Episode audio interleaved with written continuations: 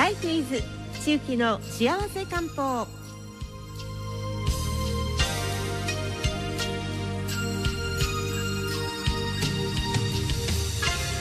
さあ続いては中期の幸せ漢方。このコーナーのゲストは中期堂薬局赤座中期先生です。よろしくお願いします。はいよろしくお願いします。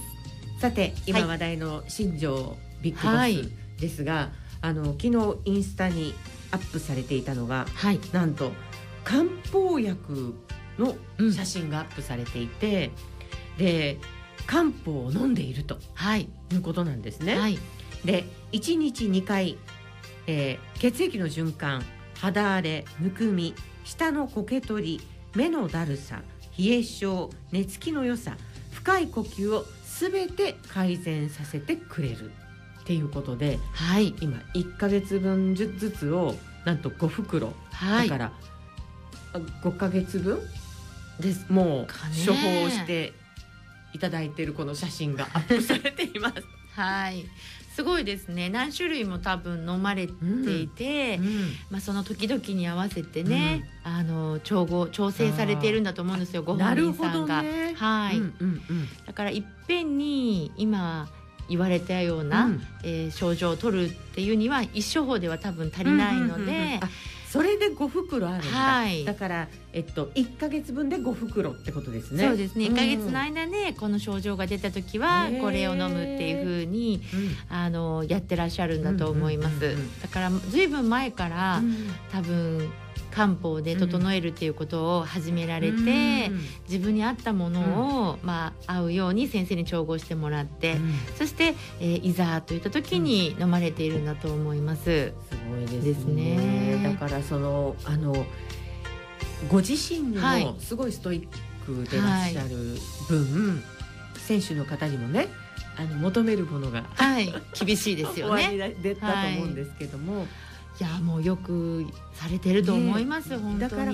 ご自身のメンテナンスというか、えーうん、コンディションを整えるっていう意味では漢方薬をね、はい、えー、飲まれてらっしゃるというですね。意外に芸能人の方のね、うん、なんか冷蔵庫を開けましょうみたいな、うんうん、テレビの時も 冷蔵庫の中から漢方薬が出てきたりっていうシーンがあるというふうに、まあ、お客様から教えていただいて、はい、やっぱり皆さんその体が資本の方って多いじゃん、まあ、皆さんそうですけどね、自分自身の体に向き合ってあの健康にしておこうという意識の高い人はねあの漢方薬を利用されている方も多いんじゃないかなと思います。はい、はい、ということで話題のビッグボスも漢方薬はい。ね、えー、こう飲んでらっしゃるということで、はい、今日の話題は、はいそうですね今日の話題は、えーとまあ、寒くもなってきましたので、あのちょっと血圧の話をちょっと皆さんにしたいなと思います。はい、えっ、ー、と天野さん血圧はどうですか？いやあのー、若い頃はそんな気にならなかったんですけど、えー、やっぱり年齢重ねるごとにえ私ってそんなに高かったっていう感じです。ねありますよね、うん、実は私もですね、うん、若い頃は、うん、低血圧で血圧なんて全然気にしてなかったんですよ。ところが最近ですね、まああのまあ、コロナのせいにしてはいけないんですけれども、まあ、運動不足であったりとか、それからまあいろんなそのなんてマネージメントとか、会社のこととかストレスが溜まっている。それからまあ更年期も重なっている。そして、えー、食べて動かないから体重も増えていく、いろんな要素があったと思うんですけどちょっと頭がフラフラするなとか、ちょっと顔のぼせるなみたいな思ったので、血圧測ると。なんと上が160とか今まで見たことがないような数字を叩き出してくれたので、まあ、これちょっとおかしいな。大台に乗った感がありますよね。本当びっくりして、うん、で23日してまた測ってもやっぱりちょっと高いので、うん、まあ、これはねまあ、漢方をやっておりますけれども、うん、やっぱりちゃんと病院でメンテナンスするっていうのが大切なので、まあ、自己経験として、うん、えー、血圧専門の循環器内科に行ってみました。えそこであの普通の内科とやっぱりさすが違うなと思ったのが、うん、あの脈波といってあの血管の柔らかさ動きを見てくださる。うんそれから心臓のエコーを見てくださるこの2点だったんですね。でその先生が言うには血圧が高いっていうのはなかなかその気が付かないけれども、えー、まあ、日常生活にはそんなに差し障りはないけれども、長くそれが続いてしまうと血管が硬くなったり、特に心臓のあの壁が厚くなるのでこれがまあ大変危険なんですという説明だったんですね。あなるほど。だからまあサイレントキラーと言われる、うん、まあ、ゆえんだなというのが先生の説明で分かりました。でまあ私の問診ですよね。最近ストレスありましたか？とか、うん、いろいろ あります。みたいな話でしてたんですけど、まあ、おかげさまでそのまだ心臓の壁も厚くなっていないし、脈もその血管の硬さもまあ年齢相応であると、だったらやっぱりストレスから来てるんでしょう。ということで、えー、ドキドキするんですよね。やっぱりストレスがかかると。交感神経が優位になって脈拍が速くなる、え実際その時は86とか90ぐらい1分間の脈拍があったのでこれを、まあ、あの下げる。脈拍をゆっくりさせるお薬が出ました。で、まあ、もし夜眠れないんだったら、まあ、安定剤も飲みなさいと、うん、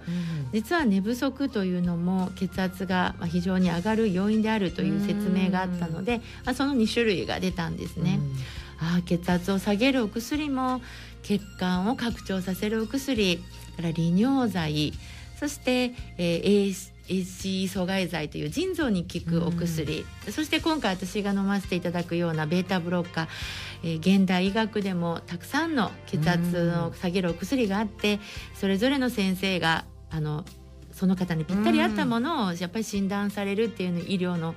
進み具合というのを、まあ、目の当たりにしたというかさすがだなと思いました。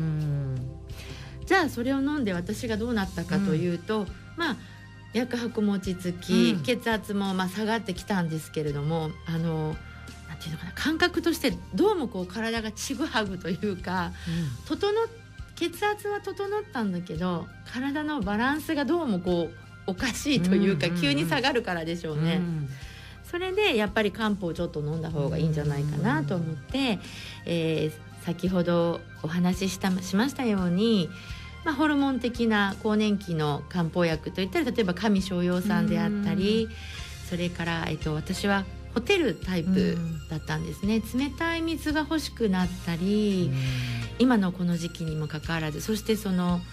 風を当てたいというか扇風機を顔に当てたいとか、のぼせの傾向があったので陰虚といって陰分体の潤い分が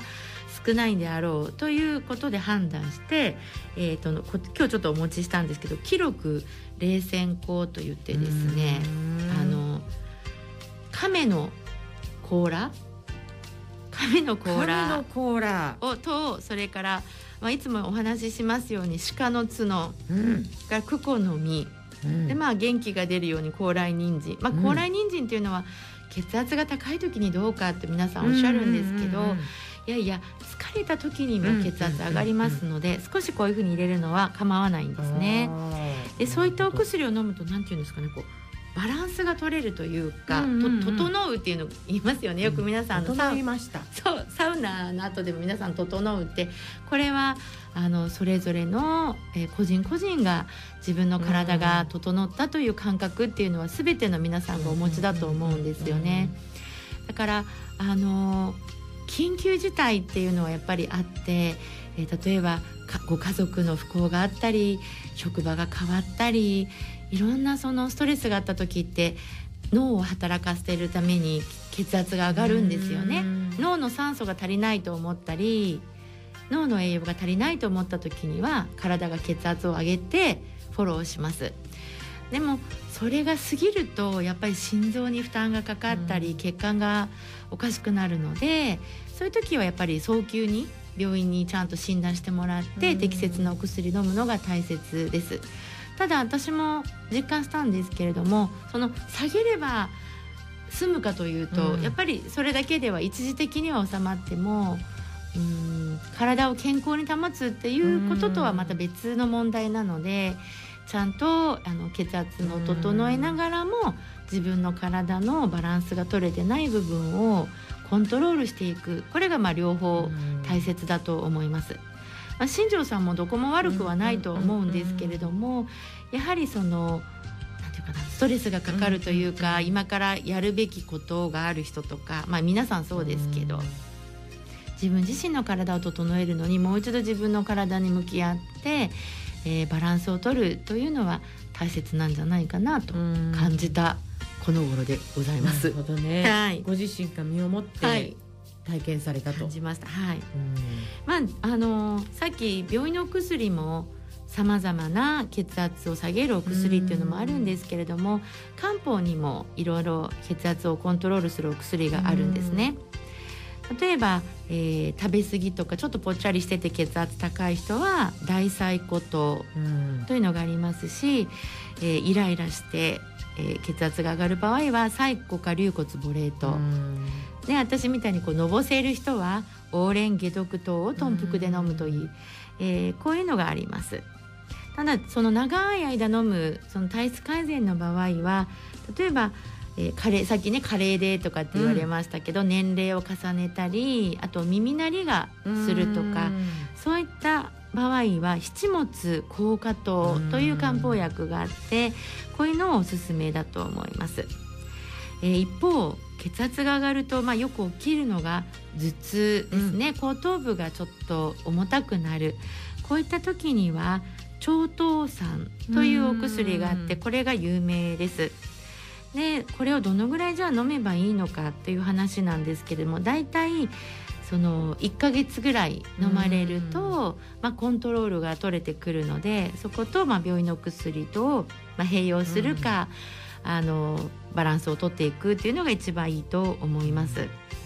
やっぱりストレスで気の巡りが悪いのか、私みたいにその過労であの 過労加齢で陰分、うん、なんていうのかな潤い部分が少なくなると,、えーと、体の中の潤いが少なくなると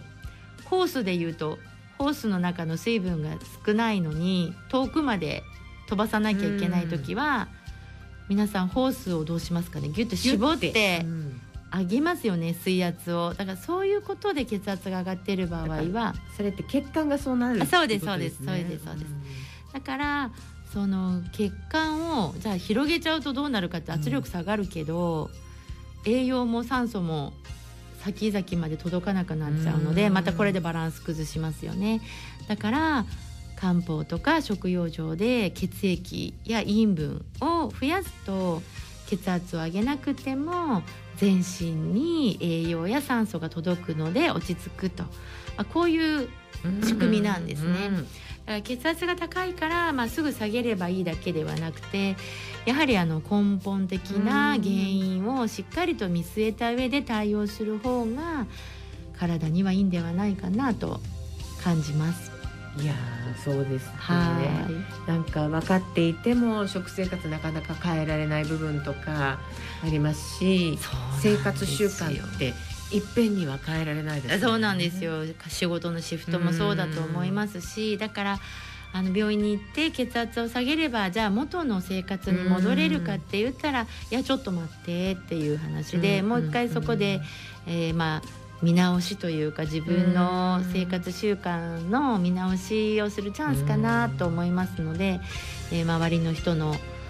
アドバイスや協力を求めて、えー、改善していくといいのかなと思います。そうですね。はい、まああのもちろんねあの薬を、はい、まあ西洋医学のね新薬をしっかり、はい、まあ処方されたものを飲まれながら、そうですね。一方ではしっかりその自分自身の体と向き合って、そうなんね自然治癒力を伸ばしていく。そうなんですよ。多分私も随分血圧が高い時期が長かった割にはね、うん、まあ、心臓とかも大丈夫ですって言われたので。他のものいろいろ飲んでらっしゃったからじゃないですか、ね、多分、はい、いや本当にあの漢方薬をはじめ、えー、はい。そうなんですよね、うん、やっぱりすぐ病院行くのはどうかなとか思ってたんですけど、うん、やっぱり責任がありますしね、で5とかやっぱ心臓に心臓心不全になるんですって。血圧が高い状態とか。脈拍が速いまま。でそれって実は甲状腺の病気でも脈拍ってすごく影響がありますし、まあ、いろんなことがありますのでね。であのまたコロナで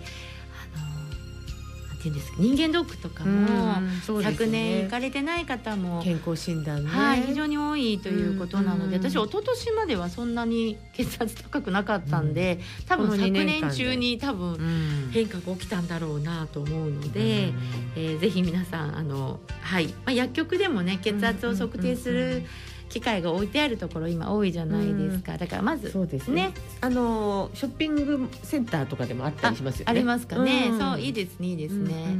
そういうところで、まあ、このラジオを聞いた方で、まあ、そういえば測ってないなしばらくみたいな人はちょっと測られてみて、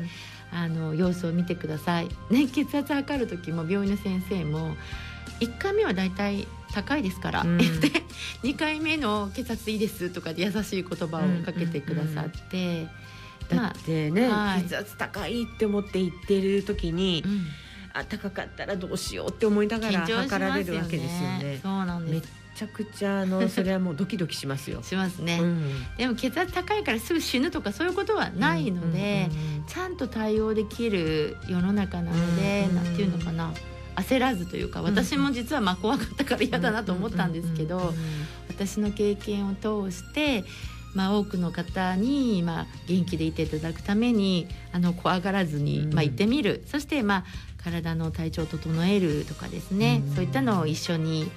できたらいいなと思いました。ね、はい、はい、でまたあのね、はい、当然そのお薬飲んでらっしゃる方で、はい、えー、そういえば体を整えたいなと思ってる方はまた。漢方薬をねあそうなんですよ、うん、病院のお薬と漢方はまあ併用しても大丈夫なので、うん、あのぜひやってみてください。全然なんていうのかな。か感覚が違うので、はい、いいかなと思ってます。ね、その方のこう体質に合わせた、はい、はい、お薬がございますので。そうなんです。あとはあの血管を柔らかくするっていうのをね、さっき硬くなるんですけど、えっと、毛細血管細い血管からだんだん硬くなるだそうです。で毛細血管とかを柔らかくするのは、まあ、EPA、DHA とかやっぱり油がいい油だと一番いいみたいですね。なるほど、ね、はい、ですごい上の血圧が高くなると、あの大きな血管も硬くなるという傾向にあるみたいなので、まあ、まだ血圧は、えー、高くないけれども、毛細血管をじゃあ守る手段をしておくとあのだんだんね血圧が高くなってしまう年齢が先送りになるので、やってみるのとあとまあ、うん、軽い運動ですかね、やっぱり運動不足っていうのも血圧を上げる要因なんですよね、うんうん、そうですね。はい。だからちょっと皆さん家でもラジオ体操でもやってみられるとよろしいかと思います。はい。わかりました。今日は血圧、まあね、はい、特に上がりやすい時期だということですね。そうなんですよ。寒さ、暑さのね差が今寒暖差がありますので、うん、特に今注意を喚起したいなと思ったので、うん、お話しさせていただきました。はい。そして地域先生身をもって身をもって はい皆さん感じた部分もあのぜひ私に相談に来てください。わかりますよその気持ちということになると思います。本当ですね。はい、いや共有できるってでもね、はい、嬉しいですよね。はい、あ分かってもらえたっていうのでね。はい。はい、えー、ぜひ、えー、地域道薬局は小井店と、えー、ラボ店、はい、こちらの方は黒町小学校向かい側となっております。はい、ぜひはい何かございましたらホームページからもはい、はい、LINE も。LINE もあります。あります。はい。公式アカウントがありますのでぜひ LINE でもね、はい、相談できますのでお気軽に相談してください。そうそう。いつだったかお店行った時にオンラインであのお客様とねそうです。これからオンラインなの？とかって言って。そうなんですよ、うん、はいはい、すごい時代ですね。ねそうです。ぜひあの広島漢方と検索してあの楽な方法で皆さん相談の手段をしておりますので ご利用ください。はい、はい、えー地域の幸せ漢方は、地域の薬局赤座千幸先生でした。ありがとうございました。ありがとうございました